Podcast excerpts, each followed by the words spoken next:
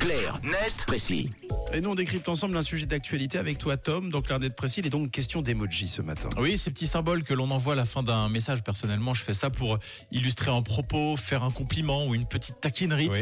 Alors, de prime abord, on pense tout de suite à ces petites têtes jaunes qui rigolent ou qui pleurent. Mais ce matin, je vais plutôt vous parler des emojis animaux, très, uni- très utilisés euh, également. Est-ce que c'est votre cas euh, dans le 6-9 ou pas euh, spécialement? Euh, tous les jours. Moi, j'utilise l'emoji papillon Papillon pour toi, Camille, ouais. et même chenille des fois. Ok. Ouais, j'adore. Et toi, Ouais. Mathieu? Bah moi c'est parce que euh, quand euh, je dis par exemple grâce au T9 euh, merci mon canard euh, ou merci mon chat, euh, ça affiche le smiley donc je le clique et, et je l'utilise. Ok, donc euh, il y a la chenille, le papillon pour Camille. Toi, c'est canard, chat. Chat. ouais. Ok, donc il y a un insecte, un oiseau et un mammifère, c'est pas mal.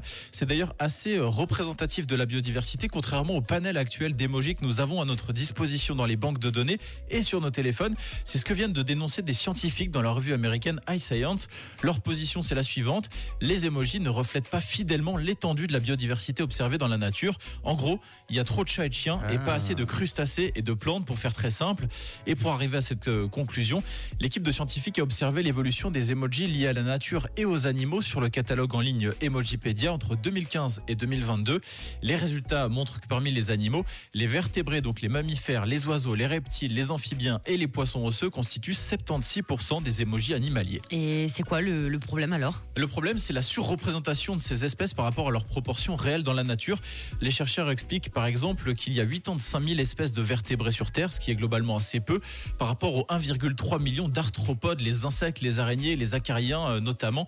Et pourtant, ils représentent trois quarts des émojis animaux. Un exemple tout bête, les chercheurs remarquent qu'il n'existe aucun émoji plat mainte si jamais ce sont des vers plats. Et pourtant, il en existe plus de 20 000 espèces, idem pour les plantes ou les champignons dont on n'aperçoit qu'un tout petit échantillon dans les émojis. Donc en gros, l'objectif c'est d'atteindre une meilleure représentation des espèces vivantes dans nos emojis du coup? Exactement, les biologistes expliquent dans l'article que le développement d'émojis diversifiés et inclusifs est essentiel pour garantir une représentation équitable de l'arbre de vie et ainsi sensibiliser et promouvoir la diversité de la vie sur Terre. En d'autres termes, le propos c'est de dire que quelque chose que l'on connaît ou simplement que l'on visualise est mieux compris et donc potentiellement mieux protégé. Après, le tableau n'est pas tout noir non plus. Le sujet progresse et le catalogue d'émojis, vous avez dû vous en rendre compte, est régulièrement mis à jour, que ce soit sur les banques de données ou sur nos téléphones. Les auteurs de l'étude notent par exemple que le ver de terre a fait son apparition en 2020 et que la famille des coraux est désormais représentée par un petit corail rouge depuis 2021. Ah, Voilà. Euh, moi je tiens à dire que j'envoie souvent aux auditeurs sur le WhatsApp de Rouge l'emoji crevette et puis aussi des fois moustique. C'est grâce à toi que ça remonte un petit peu. C'est bien, continue Camille. Voilà. Mais c'est pas encore assez, mais continue d'être euh, une activiste des emojis. Je vais le faire. smiley pouce, smiley rond rouge, smiley euh, podcast. Ça existe pas ça, le smiley podcast? Pas sûr. Bon, bon.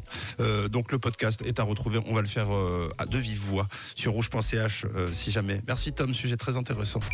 Racontez l'actu, c'est aussi sur rouge.